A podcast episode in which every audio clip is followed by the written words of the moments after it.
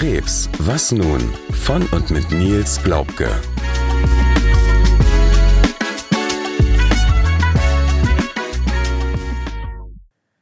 Herzlich willkommen zu unserer 13. Folge des Podcasts Krebs, was nun? Neben mir darf ich Nils begrüßen. Herzlich willkommen. Hallo Sarah. Und ihr kennt das mittlerweile schon, wenn Nils neben mir sitzt, sind wir nicht alleine in unserem kleinen Studio. Uns gegenüber sitzt wieder unser lieber Dr. Torben. Herzlich willkommen. Hallo. In dieser Folge, in unserer zweiten gemeinsamen Folge, soll es um den Weg der Diagnosefindung gehen. Wir hatten es in unserer ersten Folge schon angeteasert, dass wir euch mal einen Blick hinter die Kulissen geben wollen. Einige von euch werden es schon selber erlebt haben ihr habt Beschwerden gehabt oder eben auch nicht, auch das werden wir gleich thematisieren, geht zum Arzt, bekommt aber natürlich immer nur all das mit, was euch als Patient mitgeteilt wird. Das, was hinter den Kulissen passiert, bekommt ihr als Patienten gar nicht mit. Deswegen haben wir Torben zu Gast, der uns als Arzt mal den Weg hinter den Kulissen beschreiben kann und ein bisschen erklären kann, was dort alles passiert. Ja, Torben, ich würde auch dir tatsächlich direkt das Wort übergeben und zwar mit der Frage, wie komme ich eigentlich als Patient dazu, dass ich der Meinung bin, ich brauche überhaupt eine Diagnose für irgendwas? Ja, äh, erstmal vielen Dank. Hm, wie komme ich jetzt als Patient dazu? In der Regel, also muss man erstmal vorweg schicken, es gibt schier unvorstellbar viele Szenarien, wie das ablaufen kann. Ich habe zwei Beispiele mitgebracht, ja, um da mal die Unterschiede zu verdeutlichen, wie man so an eine Diagnose kommen kann. Aber ich sag mal, der normale Weg ist halt, dass ein Patient irgendwelche Beschwerden hat. So ist das bei Nils hier auch gewesen. Du hast Rückenschmerzen gehabt, du bist zum Arzt gegangen und dann irgendwann hat halt dieser Diagnoseablauf ist dann losgegangen, halt mit bei dir CT und so weiter und so fort. Ne? Es ist natürlich immer abhängig davon, welche Beschwerden hat der Patient. Also wenn bei mir ein Patient durch die Tür kommt, dann sehe ich dem ja nicht an der Nasenspitze an, der hat Krebs oder nicht, sondern dann kommt der Patient und sagt, ja, ich habe Rückenschmerzen, ich habe dies, ich habe das. Und dann muss ich halt immer individuell gucken. Natürlich weiß ich aus meiner persönlichen medizinischen Erfahrung, wenn ein Patient kommt, sagt, hat die und die und die Beschwerden, dann ist eine Tumorerkrankung wahrscheinlich. Und dann guckt man natürlich auch schon mal als Arzt eher in die Richtung. Aber wie gesagt, ich habe zwei Beispiele mitgebracht. Also wenn ich dich kurz unterbrechen darf, bei mir war es ja auch so, dass ähm, ich glaube, die meiste Zeit, die ich verloren habe, war vom Hausarzt bis zum MRT. Ne? Also dass mein Hausarzt gesagt hat oder ich ihm äh, ich beibringen konnte, jetzt hilft nur noch MRT und nicht das zehnte Mal einrenken oder äh, Schmerztabletten gegen die Rückenschmerzen. Ne? Also das ja, wäre vielleicht auch eine gute Beschreibung, wie du, ich sag mal, erkennst, jetzt wird's ernst, jetzt müssen wir weitergehen und, und ja, oder wann sind es tatsächlich nur Rückenschmerzen oder falsche Haltung oder irgendwas, ne? Bei dir war sogar noch der Facharzt dazwischen. Also der Hausarzt selber hat nichts gemacht, sondern es war noch der Orthopäde dazwischen, der dann irgendwann gesagt hat, wir gucken uns mal lieber die Brustwirbelsäule an und machen MRT. Also auch das ist ja dann nochmal in erster Linie und so sollte es ja auch sein, ist die erste Anlaufstelle der Hausarzt der dann gegebenenfalls weiter überweist an einen Facharzt. Und so nimmt ja dann der, der ganze Weg seinen Lauf. Genau, so ist, ist das in der Regel. Ne, natürlich ähm, habe ich es auch schon erlebt, ein Patient kommt in die Notaufnahme, hat irgendwelche Beschwerden, ja, sagt, er hat Bauchschmerzen, dann untersucht man den, dann macht man Ultraschall, Röntgen, whatever und dann kommt halt irgendwie raus, der hat äh, auch einen Tumor, habe ich auch schon erlebt, solche Fälle. Ne? Also ist ja quasi ein Zufallsbefund. Mhm. Wie gesagt, ich habe zwei Beispiele mitgebracht, ja. an denen ich das mal verdeutlichen möchte, wie das in der Regel abläuft.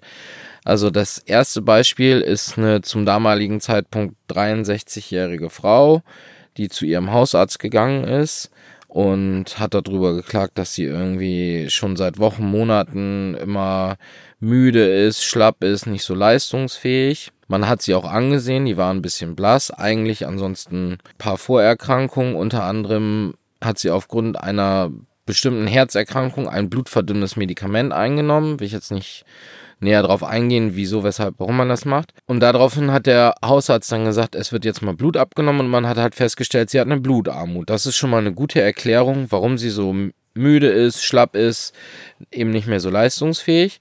Aber dann muss man sich halt auch die Frage stellen, warum hat die Frau jetzt eine Blutarmut? Dann weiß man, okay, die nimmt ein blutverdünnendes Medikament. Das heißt, wenn man sich schneidet zum Beispiel, dann blutet man Dollar. Das heißt, auch wenn ich irgendwo im Körper Blut verliere, dann verliere ich mehr Blut als normalerweise. Und da weiß man als Arzt zum Beispiel, in der Regel sind solche Blutungsquellen, über die man lange Zeit unbemerkt eigentlich Blut verlieren kann, immer im Magen-Darm-Trakt. Also wollte ich gerade sagen, die, ähm, das Blut sieht man dann doch, ich sag mal, im Urin oder im Stuhl dann. Oder nicht unbedingt? Nicht unbedingt. Ah, okay. Bei der Patientin ist es so gewesen, ähm, da hat man es nicht gesehen. Und ähm, Also warum? über lange Zeit sehr wenig dann. Also kontinuierlich. halt, genau, ne? genau. Warum das so ist, kann ich gleich auch noch mal was zu sagen, Ja. warum man das nicht gesehen hat. Kurze Zwischenfrage. Würde man solche Blutungen in einem bildgebenden Verfahren, welcher Form auch immer, darstellen können? Ja, kann man mit einem Mhm. CT, mit Kontrastmittel zum Beispiel, das ist möglich, aber äh, das sind dann eher akute Blutungsgeschehen. Ne? Ähm, jetzt nicht so in, in dieser Konstellation. Auf jeden Fall hat der Hausarzt sich dann entschlossen, einen Test auf Blut im Stuhl zu machen und der war deutlich positiv. Da die Patientin, wie gesagt, zu diesem Zeitpunkt war sie 63 Jahre alt, äh, noch nie eine Darmspiegelung hatte, ist dann der nächste Schritt zu sagen, okay, wir machen eine Magen- und eine Darmspiegelung und gucken, ist da irgendwo eine Blutungsquelle. So, ich habe mit keinem Wort bisher das Wort Tumor oder Krebs erwähnt, ne? Aber ich muss halt rausfinden, warum blutet die Patientin, ja, äh, wenn sie irgendwo eine Blutungsquelle im Darm hat. Daraufhin ist die Patientin dann zur Magen- und Darmspiegelung gegangen und in der Darmspiegelung selber hat der durchführende Arzt dann gesehen, ja, da ist eine Veränderung im Darm. Da wächst irgendwas, was da nicht hingehört und das blutet auch, das kann man sehen. Hat dann Proben entnommen, hat eine sogenannte Biopsie gemacht, so nennt man das. Die Biopsie ist dann untersucht worden und dann hat man festgestellt, es ist ein Darmkrebs. So, und dann, wie es weitergeht, sprechen wir ja gleich drüber. Hat die Patientin dann auch direkt nach der Darmspiegelung mit seinem Verdacht konfrontiert, weil es halt schon so eindeutig war, dass man es tun konnte. Ich habe ja in der ersten Folge, die wir zusammen gemacht haben, gesagt, von Krebs reden wir, wenn ein Pathologe sagt, dass es Krebs ist. Ne? Er hat, wie gesagt, den Verdacht ausgesprochen, der sich eben auch bestätigt hat. Patientin ist dann operiert worden, musste keine Chemotherapie bekommen. Das ist im Tumorboard entschieden worden. Über das Tumorboard sprechen wir ja später auch noch. Bei ihr hätte man es zum Beispiel machen können, aber sie hat halt ein paar andere Vorerkrankungen gehabt. Unter anderem war die Niere nicht ganz gesund, dass man gesagt hat, nein, machen wir nicht. Ne, das ist, sag ich mal, so ein relativ typischer Ablauf, wie man zur Diagnose Krebs kommt. Also nochmal zusammengefasst, der Patient kommt mit Beschwerden, der Hausarzt geht dem nach, es wird Blut abgenommen, Ultraschall gemacht, weitere Untersuchungen, in diesem Fall eben eine Magen- und eine Darmspiegelung. Da fällt irgendein auffälliger Befund, äh, fällt da auf, der wird weiter abgeklärt vom Pathologen. Man versucht immer Proben zu entnehmen, wenn möglich. Dann wird das im Tumorboard besprochen und dann wird eine Therapieempfehlung ausgesprochen. Das ist ganz kurz der Ablauf. Auf der anderen Seite ein zweites Beispiel, das ich mitgebracht habe. Ein junger Mann, Ende 30, kommt in die Hausarztpraxis zum sogenannten Gesundheitscheck. Ab 35 alle drei Jahre möglich. Beinhaltet eine Blutentnahme. Hat keine Beschwerden, dem geht super gut, aber er wollte es halt einfach machen, um eben zu gucken, ist irgendwas im Argen, wovon ich noch gar nichts weiß. Routinemäßig. Ja. Routine, genau, routinemäßig. Mhm. Ist dann aufgefallen mit veränderten Blutwerten. Bei dem war es halt so, dass der eine leichte Erhöhung der weißen Blutkörperchen hatte. Wirklich leicht. Dann hat man sich aber entschlossen, das eine Woche später nochmal zu kontrollieren. Da waren sie immer noch erhöht. Eine Woche später nochmal, waren wieder erhöht. Und dann ist halt die Entscheidung gefallen zu sagen, okay, jetzt gucken wir hier weiter. Hat man zum Beispiel einen Ultraschall vom Bauch gemacht, da war die Milz leicht vergrößert. Hat dann schon mit anderen Spezialisten, in diesem Fall halt einem Hämato-Onkologen gesprochen, also einem Spezialisten grundsätzlich für Krebs, aber insbesondere für Blut- und Lymphdrüsenkrebs. Ähm, hat da einen Termin organisiert. Der hat dann nochmal weitere ganz spezielle Blutuntersuchungen gemacht, die man in der Hausarztpraxis gar nicht machen kann. Es ist ein CT gemacht worden und unterm Strich ist dann die Diagnose gestellt worden, dass es sich um ein sogenanntes indolentes B-Zell-Lymphom handelt. Ein sehr kleiner Tumor, ähm, der auch wirklich solide ist. Also im Vergleich dazu, zum Beispiel Leukämien sind nicht solide, die sind im Blut, die sind quasi das ist ein flüssiger Tumor, wenn man so will. Dem Patienten geht's jetzt immer noch gut, der wird jetzt regelmäßig kontrolliert. Halbjährlich werden da bestimmte Untersuchungen gemacht. Wenn er irgendwelche Beschwerden bekommt, dann geht er natürlich sofort wieder zum Hämato-Onkologen, dass man guckt, was los ist. Ja, aber das ist halt das genaue Gegenteil. Also der Patient hat nichts, hat keine Beschwerden und es wird trotzdem unterm Strich die Diagnose Krebs in irgendeiner Form gestellt. Das ist halt eher nicht der Normalfall. Ne? Mhm. Und eine Sache ist mir halt auch noch ganz wichtig zu sagen. Nahezu hinter jedem Symptom kann sich ein Krebs verstecken. Aber im Umkehrschluss, längst nicht jedes Symptom bedeutet, dass man Krebs hat, ja. Ich meine, ich sehe die Woche locker 10, 20 Leute mit Rückenschmerzen. Ja, also letzte Woche bin ich mir sicher hatte keiner von denen, die bei mir waren, irgendwie ein Bronchialkarzinom, das in die Pleura metastasiert ist. Ne? Also das ist halt auch immer wichtig zu bedenken, weil viele Leute, das ist einfach so ein gesellschaftliches Ding, so diese Krebsangst, ja. Ich erlebe das ganz oft, dass die Patienten zu mir kommen, ja, ich weiß ja sowieso, dass ich Krebs habe. Ja, das wissen sie mehr als ich. Ne? Also, Haben Sie eine Glaskugel zu Hause? So, ne? Die Glaskugel heißt bei den meisten dann Google und ähm, das sollte man tunlichst meiden, sondern wenn man Beschwerden hat, zum Hausarzt gehen und der leitet dann die weiteren Schritte ein. Genau, man sollte schon äh, alles abklären, aber halt nicht den Kopf verlieren und, und äh, sofort irgendwelche Mutmaßungen dann ziehen, ohne genau. dass man das Ergebnis schon mal hat. Ne? Genau. Aber wir wollen ja jetzt uns mal irgendwie darüber unterhalten, was passiert denn, wie geht das weiter. Wir können ja mal bei dem Beispiel, was ich genannt habe mit der Patientin, die die Darmspielung hatte, ähm, darauf weiter eingehen. Also, bei der Untersuchung, bei der Darmspiegelung, dann sieht, sieht der Arzt, okay, da wächst jetzt irgendwas, äh, was da nicht hingehört. Dann werden von diesem Tumor, haben wir auch in der ersten Folge, die wir zusammen gemacht haben, gelernt. Tumor heißt ja nicht gleich Krebs, sondern es ist ein Geschwulst. Werden Proben entnommen. Das sind sogenannte Biopsate. Gut, was macht man dann mit denen? Jetzt kommt nämlich ein neuer Facharzt ins Spiel, über den wir so noch gar nicht gesprochen haben, mit dem man als normaler Patient auch eigentlich keinen Kontakt hat. Das ist der Pathologe. Der Pathologe nimmt eine ganz, ganz zentrale Rolle in dieser ganzen Diagnostikgeschichte ein. Der sitzt dann irgendwo in irgendeinem Keller in der Regel mit seinem Mikroskop. Und das erste, was dann passiert, er guckt sich diese Biopsate unter dem Mikroskop an. Ja, das kann man sich wirklich vorstellen wie haben wahrscheinlich die meisten in der Schule gehabt, äh, sitzt da mit einem Lichtmikroskop, das wird gefärbt, also werden halt bestimmte Färbemittel draufgegeben, damit man ein paar Sachen besser erkennt. Und das ist die erste Frage, die man an den Pathologen stellt, ist das Krebs oder nicht, was sie sich da angucken unter dem Mikroskop. Also ne? gutartig oder bösartig? Genau, genau. Mhm, das ja. ist die erste Frage. Wenn gutartig, alles klar, oh, Glück gehabt wenn er die Frage beantworten muss mit Ja, das ist Krebs. Also das sieht man anhand der Zellen unter Mikroskop. Da gibt es eben bestimmte Veränderungen, die einem sagen, das ist Krebs oder nicht. Das würde jetzt wahrscheinlich zu weit führen, wenn ich das erklären würde. Aber da gibt mhm. es ganz klare Kriterien, die erfüllt sein müssen, dass man halt von einem Krebs spricht oder nicht. So, wenn diese Frage jetzt mit Ja beantwortet ist, dann ist die nächste Frage, wo kommt dieser Krebs denn her? Also was ist es denn für ein Krebs? Ja, haben wir auch gelernt in der letzten Folge. Es gibt Lymphome, es gibt Sarkome, es gibt Adenokarzinome, die sich von Organ zu Organ auch nochmal unterscheiden.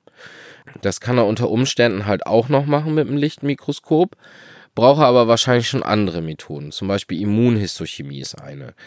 Das, ich versuche das mal so einfach wie möglich zu erklären. Immunhistochemie bedeutet, äh, auf das Gewebe, was man sich anguckt, werden, wird ein, eine Chemikalie gegeben, die dafür sorgt, dass unter Mikroskop mh, sich optische Veränderungen ergeben an dem Gewebe, wenn das Lungengewebe ist. Ne? Dann kann er sagen, okay, ich mal ganz einfach gesagt, das leuchtet hier unter Mikroskop, da gibt es auch bestimmte andere Mikroskope, mit denen man das macht.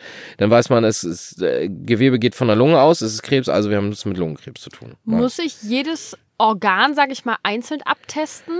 Also muss ich für jedes Organ einzeln eine Chemikalie draufgeben oder habe ich vorher bei der Biopsie schon Annahme, es kommt da oder daher und dann kann ich das abtesten. Ich erinnere mich so an Nils Fall, wo es hieß, okay, wir haben die und die Werte im Tumormaterial gefunden, die lassen schließen, entweder auf Lunge oder auf Schilddrüse. Und dann ist man ja schon deutlich eingegrenzt, dass man sagen kann, ich teste Lunge ab oder ich teste Schilddrüse ab. Ja, in aller Regel ist das so, dass man es schon vorher eingrenzen kann, aber es gibt auch Fälle, da kann es sein, dass der Pathologe sagt, okay, das ist hier ein Adenokarzinom, aber ich kann überhaupt nicht sagen, aus welchem Organ das Adenokarzinom kommt, dann muss man unter Umständen alle testen. Also dann gibt es so ein sogenanntes Panel, das sind dann, äh, wird, werden ganz kleine Stücke von diesen Biopsaten in diese ganzen immunhistochemischen Chemikalien gegeben und dann guckt man die alle einzeln durch. Ne? Leuchtet hier was oder leuchtet hier was nicht?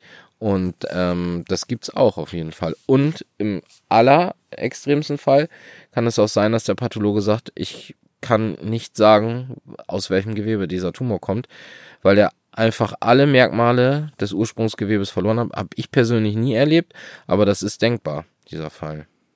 Weil du das gerade ansprichst, es kann sein, dass ein Tumor alle ja, alle genetischen Merkmale seines Ursprungs verloren hat, kommen wir ja zum nächsten Thema, die das Grading, was auch der Pathologe einstuft.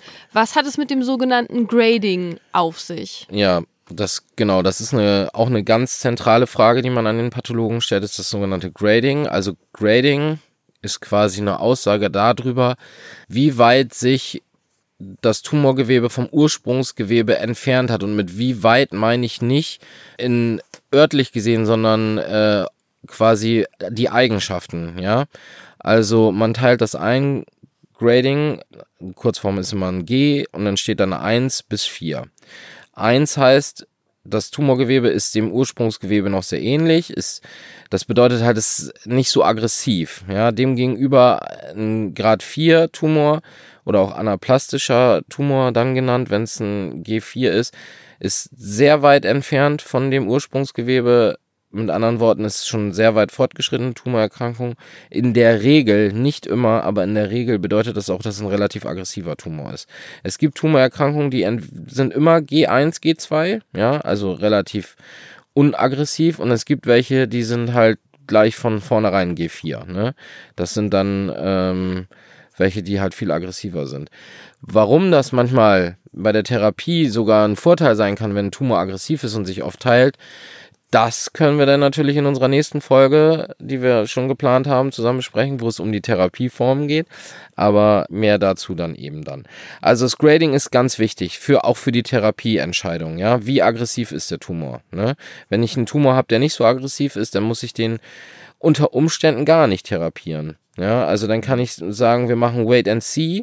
Das heißt, der Patient kommt halbjährlich zur Untersuchung und man guckt, wächst der, verändert der sich, was machen die Blutwerte. Das ist zum Beispiel bei dem Patienten, den ich eingangs erwähnt hatte, dieser Zufallsbefund mit dem indolenten B-Zell-Lymphom, der bekommt im Moment keine Therapie, sondern halbjährlich wird er kontrolliert. Genau. Und wenn das ein G4-Tumor wäre, dann ist das nicht möglich, dann muss ich den sofort therapieren. Genau, das sind dann erstmal so die wesentlichen Sachen, die der Pathologe macht, beziehungsweise eine Sache wird da immer mehr, kommt da immer mehr, spielt bei dir auch eine große Rolle. Mhm. Das ist die sogenannte molekulare Pathologie. Das heißt, dass der Pathologe guckt, welche Genmutationen sind im Tumorgewebe vorhanden. Da ist bei dir deine EGRF-Rezeptormutation gefunden worden. Das hat auch ein Pathologe rausgefunden. Mhm. Und das wird halt immer therapierelevanter ja, weil es einfach immer mehr Medikamente gegen bestimmte Mutationen gibt. Ähm, deswegen ist das heute auch ein ganz großer, hat das einen ganz großen Stellenwert in der Pathologie, dass man halt eben die Tumorgewebe molekulargenetisch untersucht, welche Gene sind da verändert. Äh, und das, das läuft da halt auch ab. Ne? Ja, wir waren jetzt ja auch ein Wochenende in Heidelberg beim äh, Deutschen Krebsforschungszentrum mhm. und da war das auch auf diesen ich sag mal, Kongress eigentlich das Hauptthema, diese Präzisionsonkologie, das genau auf verschiedene Mutationen, die, ja, ich sag mal, Heilmittel oder äh, Arzneimittel dann ja, hindesignt werden, dass sie diese stoppen können, darauf Bezug nehmen können. Genau, das, das ist. War, also war fast, ich sag mal, drei Viertel der Vorträge. Ne? Mm, ja, das ist auch ein ganz großes Thema jetzt in der Medizin, gerade in der Onkologie, also personalisierte Medizin. Haben wir auch in unserer letzten Folge zusammen schon ganz kurz angesprochen. Ideal wäre es natürlich, wenn man für jeden einzelnen Patienten ein Medikament hätte, das genau auf diesen Tumor, den er hat, zugeschnitten ist.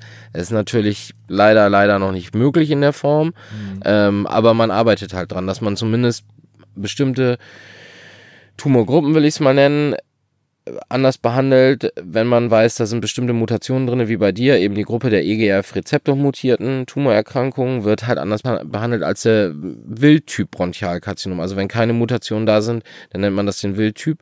Äh, da kriegt man eine ganz andere Therapie. Ne? Genau, also das ist halt super krass Prognose- und therapierelevant, dass der Pathologe eben guckt, welche Mutationen sind da im Tumorgewebe.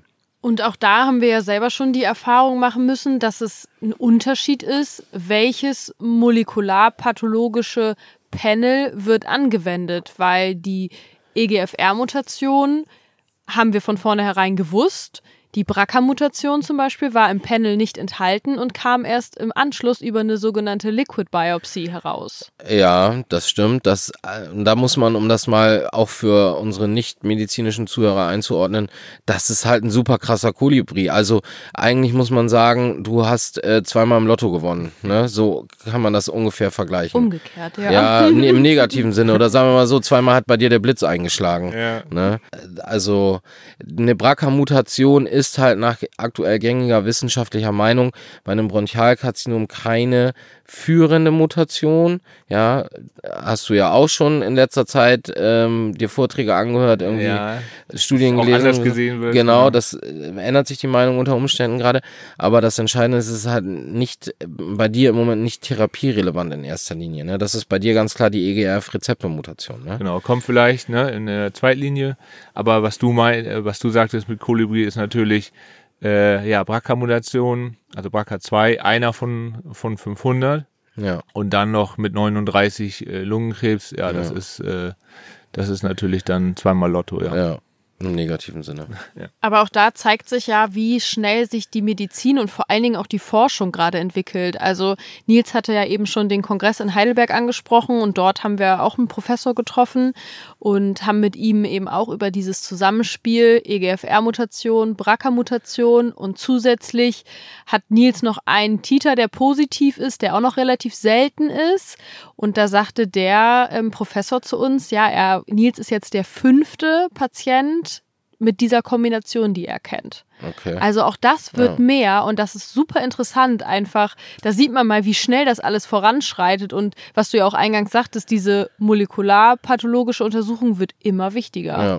Ja, Also- passt, passt genau zu deinem Thema, ne? Dass auch, wenn man sie kennt, kann man sie erst entdecken, ne? Das Genau, genau. Also äh, ich gehe davon aus, in ein paar Jahren wird die Molekularpathologie der wichtigste Pfeiler sein, auch für die Therapie. Also ja, Ja, wenn die ganzen pathologischen Untersuchungen abgeschlossen sind, festgestellt wurde, ist es Krebs, ja oder nein, wenn es Krebs ist, in welchem Grading befinden wir uns eigentlich und sind Mutationen vorhanden, ja oder nein, spielt ja auch das bildgebende Verfahren weiterhin eine wichtige Rolle, um eben festzustellen, um unter anderem ist der Tumor lokal oder ist eventuell schon irgendwohin etwas metastasiert.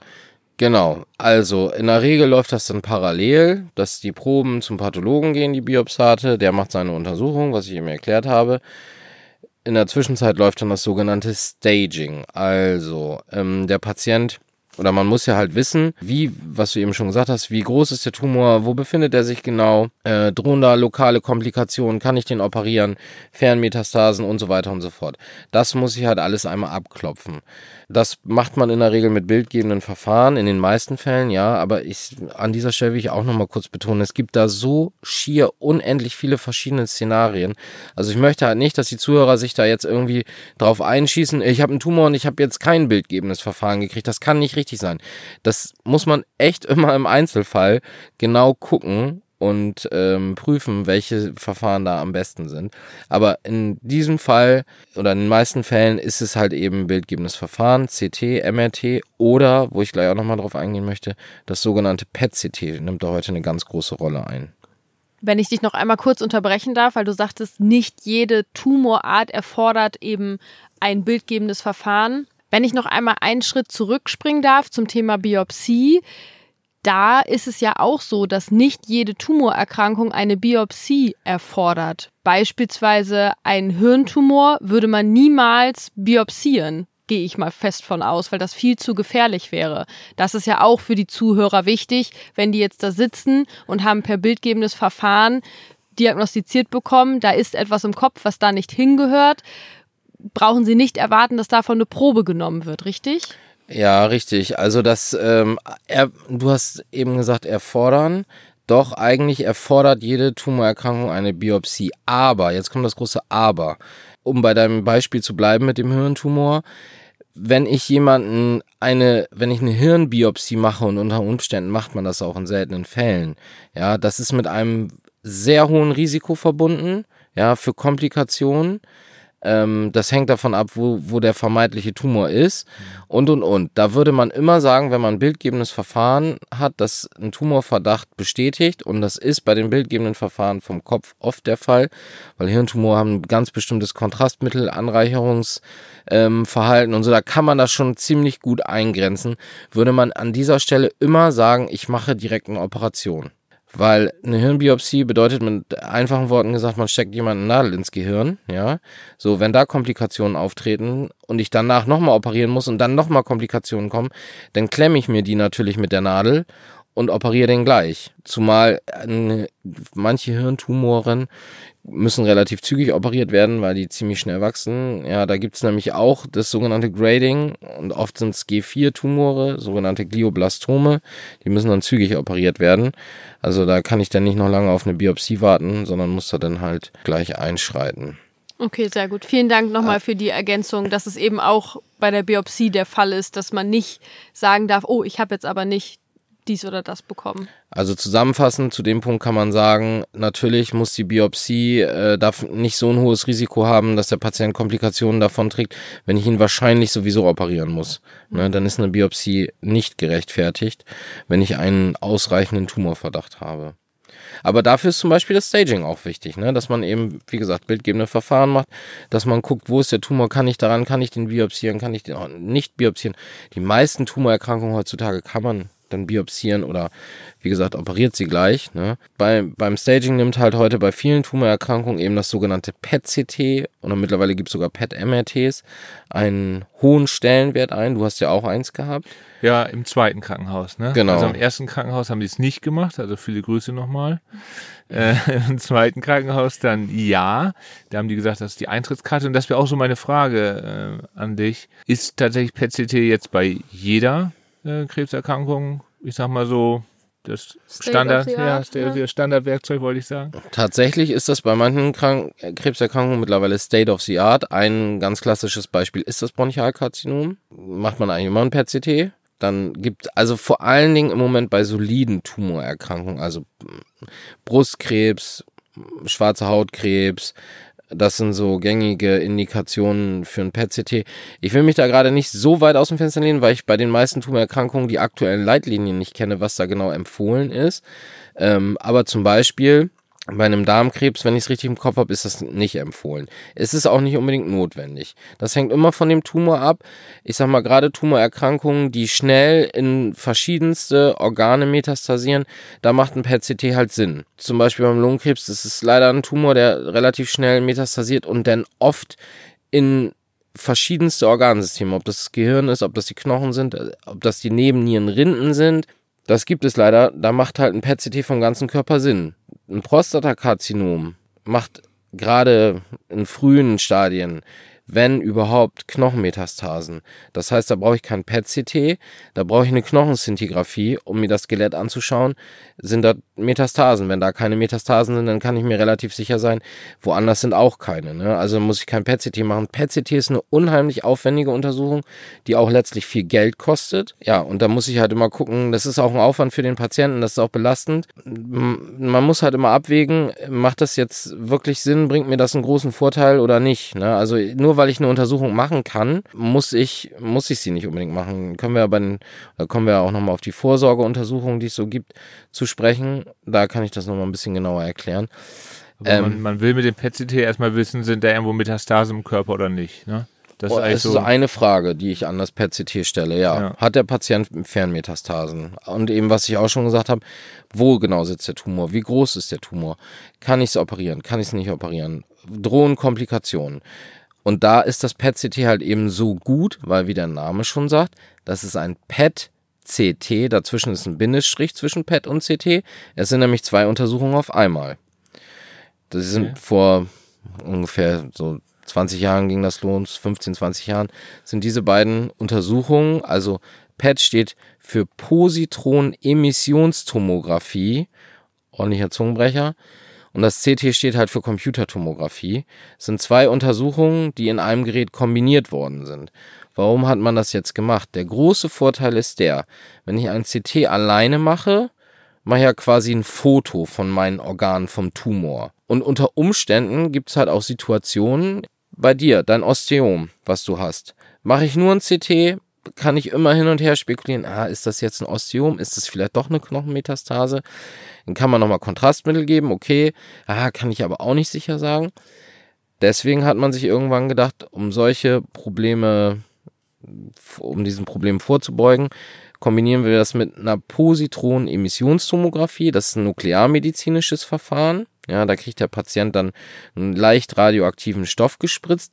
Und dieser leicht radioaktive Stoff, ja, das ist, ähm, das ist ein Stoff, das ist ein Zucker. Äh, genauer gesagt ist das die Fluordesoxyglucose. Ist ein Stoff, der sich FDG, kennen vielleicht manche Patienten, dass sie ein FDG-Pad hatten. Der reichert sich vor allen Dingen in Tumorgewebe an.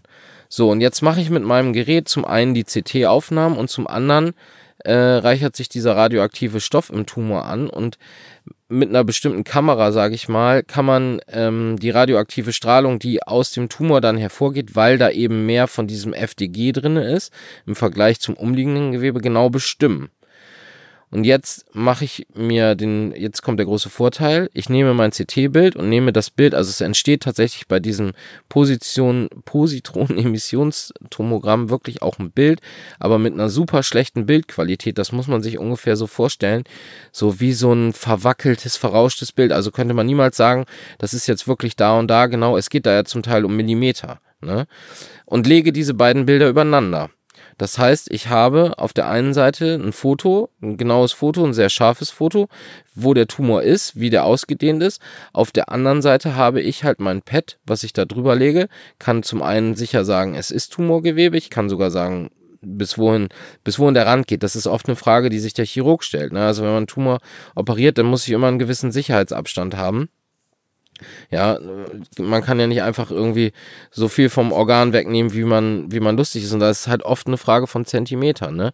Oder halt eben wie bei dir, um auf dein Osteom zurückzukommen, mhm. dann lege ich mein PET-Bild darüber oder eben auch nicht und sehe, da ist keine Anreicherung, weiß ich, es ist kein Tumor, es ist keine ist Metastase. Aktiv, ne? Genau, ja, was heißt es nicht aktiv? Es ist einfach, es hat nichts mit deiner äh, Erkrankung zu tun. Mhm. Das ist einfach ein gutartiger Knochentumor, ein Osteom, ne? Und das kann ich halt mit dem PET sicher sagen. Reichert die Veränderung, die ich im CT an, äh, die ich im CT sehe, FDG an oder nicht. Aber es reichert nicht nur Tumorgewebe dieses FTG an, oder? Weil wir haben ja das Problem, zum Beispiel bei Nils, er hat eine Pleurodese bekommen, da ist ein entzündlicher Prozess drin, gewesen zumindest. Wir wissen nicht, ob es jetzt komplett verschwartet ist, ja oder nein. Ist aber ein riesiges Problem in der Bildgebung, insbesondere auch im PET, weil sich dieses FDG auch am Entzündungsherden anreichert. Ja, das ist richtig. Also FDG, habe ich ja gesagt, ist Glucose. Ja, wer im Chemieunterricht aufgepasst hat, Glucose ist Zucker. Und ähm, immer wenn im Körper irgendwelche Prozesse stoffwechselaktiv sind, also Erkrankungen sind das in der Regel, Tumorerkrankung, Entzündung, da wird mehr Zucker verstoffwechselt als im normalen Gewebe, im gesunden. So. Und das kann das PET-CT natürlich nicht unterscheiden. Ja, mhm. also ähm, es gibt auch bestimmte Indikationen, PET-CT zu machen. Wenn jemand eine Herzerkrankung hat, da gibt man denen das aus. Es gibt auch noch andere radioaktive Stoffe, die man gibt. Aber ja, du hast recht. Ähm, man muss das natürlich immer individuell sehen. Medizin ist wie Puzzeln. Man muss die Puzzleteile nur vorher finden mhm. und das zusammensetzen. Ne? Also man darf sich das nicht so statisch vorstellen. Man muss sich das immer individuell für seinen jeweiligen Patienten die Situation angucken, prüfen, wie ist das? Ja, und das ist eine spezielle Situation, dass Nils halt jetzt diese Pleurodese hat und dass dadurch die Aussagekraft des PET-CTs eingeschränkt ist. Ist einfach so. Gibt es auch aus vielen verschiedenen anderen Gründen. Aber damit muss man halt als Arzt und auch als Patient leben. Ne? Natürlich, man muss versuchen, das Beste rauszuholen aus der Situation. Und das klappt bei Nils auch sehr gut. Aber solche Dinge muss man berücksichtigen. Muss man dann nachher im, ja, wie du schon sagtest, im Tumorboard dann die Puzzleteile dann so zusammenlegen, wie sie dann halt passen. ne? Ja, genau, zum Tumorboard kommen wir gleich. Ja. Vorher müssen wir nämlich noch eine Sache machen. Wenn, also unsere Biopsate waren jetzt beim Pathologen, der ist fertig damit, hat uns da einen schönen Brief geschrieben. Wir haben unser Staging gemacht. Jetzt müssen wir den Tumor klassifizieren, den wir haben. Auch ganz wichtig. Ähm, Wer macht das? Ja, das ist letztlich eine Kooperation in den meisten Fällen, ne? Mhm. Also von mehreren Ärzten. Das ist halt der Pathologe, der Radiologe. Im Endeffekt ist es der federführende Arzt, der Internist, Onkologe, Chirurg, der schreibt sich dann die meistens TNM-Klassifikation zusammen, dass man dann halt eben im Tumorboard sitzt und diese TNM-Klassifikation spielt da eine Rolle. Will ich an dieser Stelle nochmal sagen. Nicht, dass jetzt ein Aufschrei kommt, wenn irgendwer ein Lymphom hat. Lymphome werden zum Beispiel nicht nach TNM klassifiziert. Gibt es die sogenannte NABA-Klassifikation. Bei gynäkologischen Tumorerkrankungen gibt es die FIGO-Klassifikation. Aber die weitaus gängigste Tumorklassifikation ist die TNM. Bei im Prinzip allen soliden Tumorerkrankungen, also sei es Lunge, sei es Pankreas, sei es Prostata, Magen, whatever, ähm, macht man die TNM-Klassifikation. Wofür steht jetzt TNM? T kann man sich wahrscheinlich schon denken. Das ist einmal die Tumorausdehnung. Ähm, da gibt es auch wieder wie beim Grading, Stadium 1 bis 4. Gibt auch noch andere Stadien, die sind jetzt aber mal sehr speziell, die lassen wir jetzt mal weg. Also ähm, T-Cis zum Beispiel. Aber das gibt mir aus oder sagt mir halt, wie die Tumorausdehnung ist. Ja, beim Bronchialkarzinom ähm, T1 bedeutet halt, äh, ist kleiner als zwei Zentimeter, also das sind jetzt fiktive Zahlen, müsste ich jetzt selber genau nachgucken. Ähm, T2 bedeutet zwei bis fünf Zentimeter. Beim Mammakarzinom kann das aber schon wieder ganz anders sein. Also man kann nicht äh, einzelne Tumorentitäten untereinander vergleichen. Wenn der eine halt sagt, er hat einen T2-Tumor, der nächste hat einen T3-Tumor. Äh, aber wie gesagt, eine hat ein Bronchialkarzinom und der andere hat ein ähm, Mammakarzinom. Das ist wie mit unserem anderen Beispiel mit dem Auto. Ja, der eine hat eine grüne A-Klasse, der andere hat eine rote. Ja, der nächste hat vielleicht gar keine A-Klasse, hat eine C-Klasse. Also es ist nicht so äh, ohne weiteres untereinander zu vergleichen. Also wir können nicht mit unseren T-Klassen Quartett spielen. Also Nee, T3 nee, ist nicht immer nicht. besser oder schlimmer als als zwei, wenn sich Nee. jetzt Krebsis unterhalten. Ne? Das, äh, das ist, ist nicht mö- möglich. Also wichtig ist halt festzuhalten, das T sagt mir T1 bis 4, wie ist die Tumorausdehnung? Ja, wie groß ist der? Gibt auch noch andere Kriterien bei bestimmten Tumorerkrankungen. Das, das ist schon mal wichtig, sich zu merken. Dann TNM, das N steht für Nodulus, also ist lateinisch für Lymphknoten. Frage Lymphknotenbefall, ja oder nein? Also N0 ist kein Lymphknotenbefall, N1 ist Lymphknotenbefall. Bei manchen anderen Tumorerkrankungen gibt's da halt auch wieder noch äh, Abstufung T2, 3, je nachdem wie viel. Ist auch total individuell. Zum Beispiel, wenn ein N23, oder? äh, Entschuldigung, N2, Okay. 3. ich höre zu, wollte ja, ich nur sehr sagen. gut, sehr gut. ähm, zum Beispiel bei einem Darmkrebs ist es halt so, da ist gefordert, dass man mindestens zwölf Lymphknoten entfernt, wenn der operiert wird, um sicher sagen zu können, ist es ein Lymphknotenbefall da oder nicht. Bei einem Darmkrebs. Bei einem Brustkrebs wiederum ist es ganz anders. Hat man vielleicht auch schon mal von dem sogenannten Wächter-Lymphknoten gehört, ja, oder auch Sentinel-Lymphknoten. Da ist es halt so, in der Operation macht man das so, dass man in die Nähe von dem am nächsten zum Tumor gelegenen Lymphknoten einen bestimmten Farbstoff reinspritzt. Ja, Lymphknoten muss man sich so vorstellen, die wachsen immer in Gruppen oder die sind immer in Gruppen zusammen und es gibt einen Wächter-Lymphknoten. Also sprich, das ist der erste Lymphknoten, der quasi von Tumor erreicht werden würde. Ja, von der am nächsten dran gelegenen Lymphknotengruppe. So, jetzt spritze ich da in die Nähe einen Farbstoff, dann gelangt dieser Farbstoff als erstes in den Wächter-Lymphknoten, dann entferne ich den und dann wird der unter Mikroskop angeguckt und wenn da keine Tumorzellen drin sind in diesem Lymphknoten, dann werden die anderen auch in Ruhe gelassen. Ja, weil man weiß, die Wahrscheinlichkeit ist so gering, dass in den anderen ähm, Lymphknoten Tumorzellen sind, dass man sagt, die brauche ich gar nicht entfernen. Es ist zum Beispiel, ähm, um, um da nochmal kurz was zu sagen, bei Frauen oft ein Problem, wenn man, ähm, die haben in der Achselhöhle oft Lymphknotenbefall. Klar könnte man sagen, wir räumen radikal die Lymphknoten in der Achselhöhle Höhle bei der Frau aus, aber danach entsteht oft ein großes Problem, nämlich ein sogenanntes Lymphödem des Armes. Da leiden die Frauen sehr zum Teil drunter. Das heißt, die Lymphflüssigkeit aus dem Arm kann nicht richtig abfließen, weil da halt radikal die Lymphknoten entfernt worden sind. Deswegen ist es halt wichtig, dass ich, wenn ich weiß, es reicht, diesen Wächter-Lymphknoten anzugucken, dann lasse ich die anderen in Ruhe und dann mhm. muss ich halt auch nicht mit solchen Komplikationen im Nachhinein kämpfen. Ja, natürlich, wenn es erforderlich ist, wenn da Tumorbefall ist, dann wird das radikal operiert. Dann nehme ich das in Kauf, dass es hinterher ein Lymphödem gibt. Dafür ist die Patientin oder der Patient unter Umständen dann am Leben. Ne? Genau, das ist so viel erstmal zum N. Und das M steht für Metastasen. Haben wir halt auch schon gelernt in unserer ersten gemeinsamen Folge. dass eine Eigenschaft von bösartigen Tumorerkrankungen ist es, dass sie metastasieren, also Fernmetastasen machen. Ja, da ist dann halt oft ähm, die Frage, sind Fernmetastasen da oder nicht? Weil letztlich bei den allermeisten Tumorerkrankungen, auch hier wieder Einschränkungen, aber wenn Fernmetastasen da sind oder eben nicht, das, das ist eigentlich der einzige Unterschied. Nicht wie viele, natürlich ist manchmal die Frage, wo sind sie, können die Komplikationen machen, muss sich die unter Umständen operieren. Also beim Lungenkrebs, wenn man eine einzelne solitäre Hirnmetastase hat, dann wird die in der Regel operiert. Habe ich viele, dann wird der Kopf bestrahlt. Also das ist halt so eine wichtige Frage, um da ein Beispiel zu nennen. Ne? Da werden wir auf jeden Fall ja in unserer nächsten gemeinsamen Folge noch drauf zu sprechen kommen, wenn es dann eben um die Therapieentscheidung geht. Welche Therapie treffe ich wann und warum treffe ich auch womöglich manche Therapieentscheidung an, anstelle des Arztes? Genau, das ist, das ist natürlich wichtig da zu wissen, sind Fernmetastasen da, wo sind sie, ist der Patient operabel oder nicht. Ne? Und das alles ähm, als Arzt sagt mir das halt relativ schnell die TNM-Klassifikation. Es haben sicherlich auch viele Patienten hier, äh, die zuhören, in ihren Briefen stehen, irgendwo eine TNM-Klassifikation, gibt noch ein paar andere Symbole oder Zusatzinformationen. Ja, zum Beispiel, wenn ein Patient Fernmetastasen hat, dann wird halt oft angegeben, in welchem Organ. Ja, das kann zum Beispiel sein, dass da ein PUL steht, also M1 PUL, bedeutet dann, der Patient hat Lungenmetastasen. Wenn dahinter steht M1 äh, HEP, bedeutet das Lebermetastasen. OTH ist, steht, ist Englisch für Others, also andere Organe, ne, die jetzt, wo es keine Abkürzung gibt.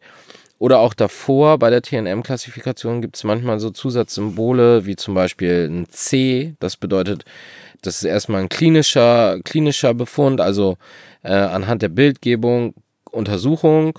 Demgegenüber kann dann P vorstehen. P steht für pathologisch postoperativ, also Patient ist operiert worden. Der Pathologe hat die genaue Tumorausdehnung unter Mikroskop sich angeschaut, beziehungsweise hat den Tumor einfach vermessen. Das sind halt noch so bestimmte Einschränkungen. Nicht, dass die Leute sich wundern, wenn sie jetzt auf ihren Arztbrief gucken, hä, warum steht da denn ein C, ein P? Ja, ein U steht zum Beispiel für Ultraschall davor. Das ist zum Beispiel wichtig, wenn ich einen Tumor habe, ein Rektumkarzinom. Denn wenn da dann steht UT2N0M0. Das ist halt eben eine Besonderheit mit einem bestimmten Ultraschallverfahren, sogenannter Endosonographie, kann man ziemlich genau sagen, wie weit ein Rektumkarzinom sich durch die einzelnen Darmschichten gearbeitet hat. Und das ist zum Beispiel bei der T-Klassifikation ganz entscheidend, dass ich sage, der ist jetzt in der und der Schicht, das ist ein T2-Tumor. Der ist in der und der Schicht, das ist ein T3-Tumor der Tumor hat bereits die Darmgrenze überschnitten, ist im schlimmsten Fall in anderes Gewebe eingewachsen, Prostata oder was da so in der Nähe ist, dann ist es ein T4-Tumor. Ja, und das kann man mit diesem Verfahren Endosonographie super mittlerweile ähm, feststellen. Genau, deswegen gibt's halt nochmal diese Vorzeichen. Wir machen da sicherlich auch ein Schaubild zu, denke ich mal.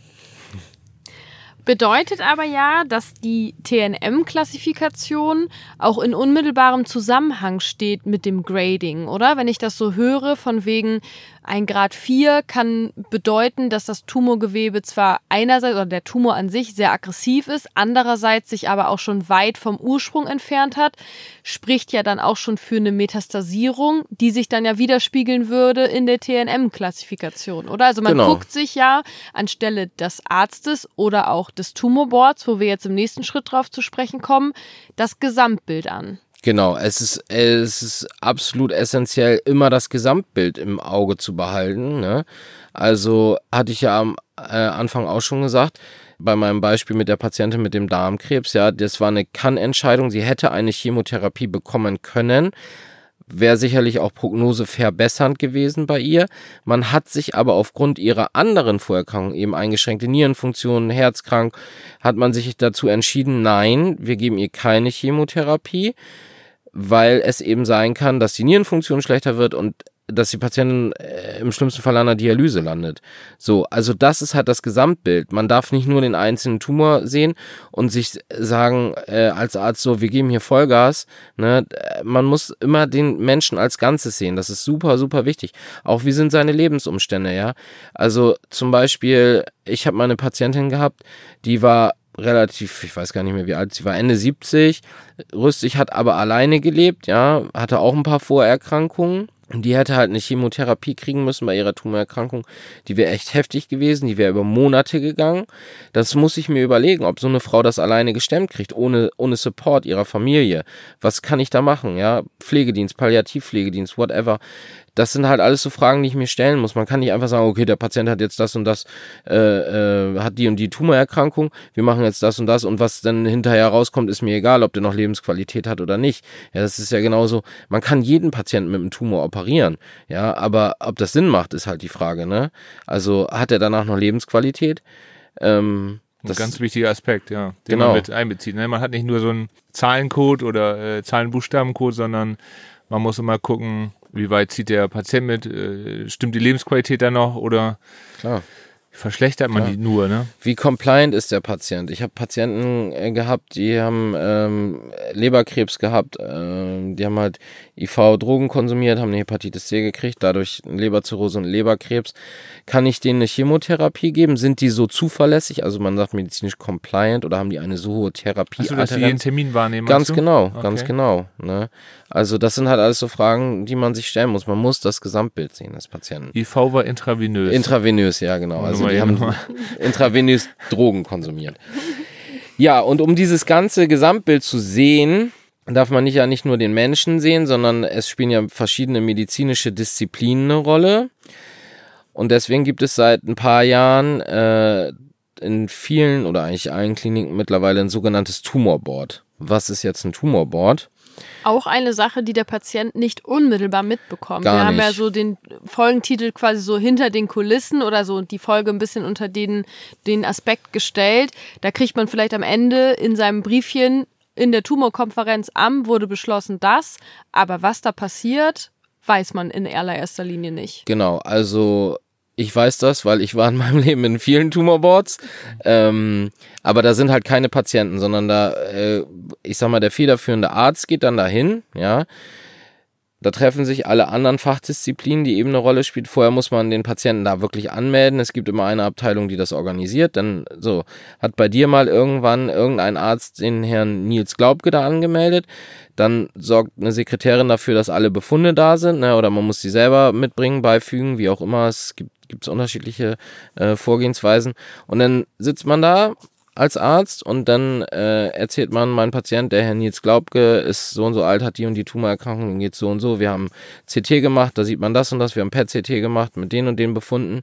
Und dann wird halt diskutiert. Ne? Dann sagt man auch, ja, der Patient hat jetzt die und die TNM-Klassifikation. Wir haben das Grading. In der molekularpathologischen Untersuchung ist halt das rausgekommen. Fasst das dann halt nochmal alles zusammen.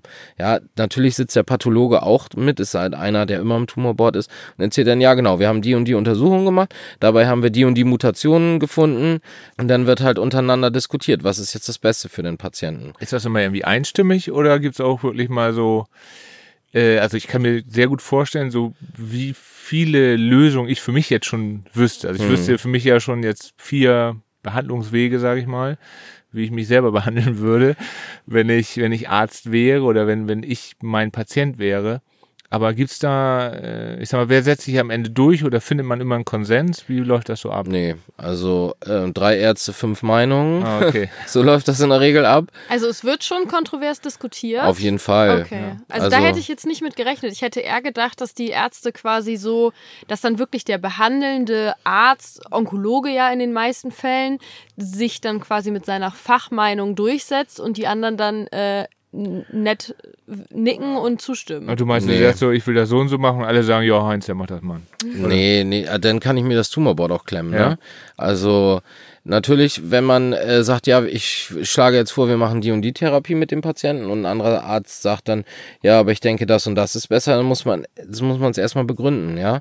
Und wenn man sagt, ja, ich mache das schon immer so, das ist ist vielleicht nicht die beste Begründung. Begründung. Nee. Und so läuft das in zumindest in den Tumorboards, in denen ich war, nicht ab.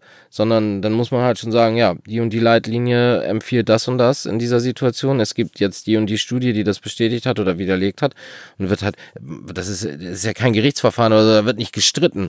Aber man möchte natürlich eben das Beste für den Patienten rausholen. Die optimale Therapie. Und auch will ich nochmal sagen, eingangs mit dem Beispiel mit der Patientin mit dem Darmkrebs, man hätte das machen können, aber es ist im Tumorboard entschieden worden, aufgrund ihrer Vorerkrankung, aufgrund ihrer Lebensumstände, zum Erhalt der Lebensqualität keine Chemotherapie zu machen. Keine. Man hat ihr diese Therapie nicht verwehrt, sondern man hat eben nach Abwägung aller vorliegenden Befunde, Abschätzung der Lebensqualität, der möglichen Komplikationsrate entschieden, es ist besser, keine Chemotherapie zu machen. Natürlich hat man im gleichen Tumorboard gesagt, die Patientin muss halbjährlich zur Darmspiegelung, man muss das und das und das kontrollieren. Ne? Man kann ja nicht sagen, ja, wir machen jetzt keine Chemotherapie und jetzt ist der Patient sich selber überlassen. So läuft das ja nicht, so ist das bei dir ja auch nicht. Sondern ist es im Tumorboard entschieden worden, du musst alle drei Monate zum CT, dann musst du alle sechs Monate zum MRT und so weiter und so fort. Mhm. Ne? Ähm, so muss man sich das vorstellen. Und es ist dann so, dass in diesem Tumorboard eine Behandlungsempfehlung ausgesprochen wird. Du hattest es aber eben schon gesagt, die Chemotherapie wird einem nicht verwehrt. Das heißt, die besagte Patientin hätte auch sagen können, ich bin mit der Entscheidung des Tumorboards nicht anverstanden, ich möchte bitte eine Chemotherapie. Hätte sie das machen können? Theoretisch ja. Ähm, natürlich, wenn ich in einem Tumorboard sitze und ähm, sage, nein, ich hatte eine Chemotherapie nicht für sinnvoll und die Patientin sagt, ja, ich möchte aber auf jeden Fall eine Chemotherapie haben, dann hätte ich gesagt, die können sie gerne bekommen, aber dann müssen sie sich einen anderen Arzt suchen. Ne? Also, mhm. dann kann ich Weil ja. du da nicht hinterstehst. Genau, mhm. genau. Dann natürlich erläutert man das. Ja, passen Sie auf, die und die Komplikationen sind möglich. Bei der Patientin eben, wie gesagt, eingeschränkte Nierenfunktion. Es ist möglich, wenn wir eine Chemotherapie machen, dass sie an der Dialyse landen. So. Jetzt ist die Frage, was ist da besser? Eine Chemotherapie, die unter Umständen nicht sein muss, oder eine Chemotherapie zu machen, die die Patienten dann dreimal die Woche für mindestens vier Stunden an die Dialyse bringt. Wann hat man mehr Lebensqualität, ne? Ja. Ähm, wie gesagt, es ist ja nur zu hoffen, dass äh, viele Ärzte sind wie du, dass man ja alles im Blick hat, auch die, die Lebenszeit, die, das Alter, die Umstände, die Vitalität, ne? Das Auf jeden Fall. Also ja für diese Folge, denke ich, reicht's jetzt erstmal. Ja. Ähm, aber da gibt es auch so Klassifikationssysteme, ICOG-Klassifikation, wie, wie, ähm, wie multimorbide ist der Patient, ist da halt mhm. immer eine Frage. Ne? Also, Was heißt multimorbide? Wie viele Vorerkrankungen hat der? Also das ich wollte sagen, mehr, weil sterben kann man nicht. Multimorbide. Nee, nee. Ähm, also das ist zum Beispiel oft eine Frage der Operabilität. Ne? Wenn ich einen sehr alten Patienten habe, der sehr krank ist, äh, will ich dem eine Operation zumuten? An der er unter Umständen auch versterben kann. Ähm, das muss man immer genau abwägen. Oder es ist halt besser, wenn man sagt, wir machen eine milde Chemotherapie bei einem Patienten, der halt Ende 80, Anfang 90 ist. Also dann geben wir ihm damit noch ein bisschen Lebenszeit und auch Lebensqualität.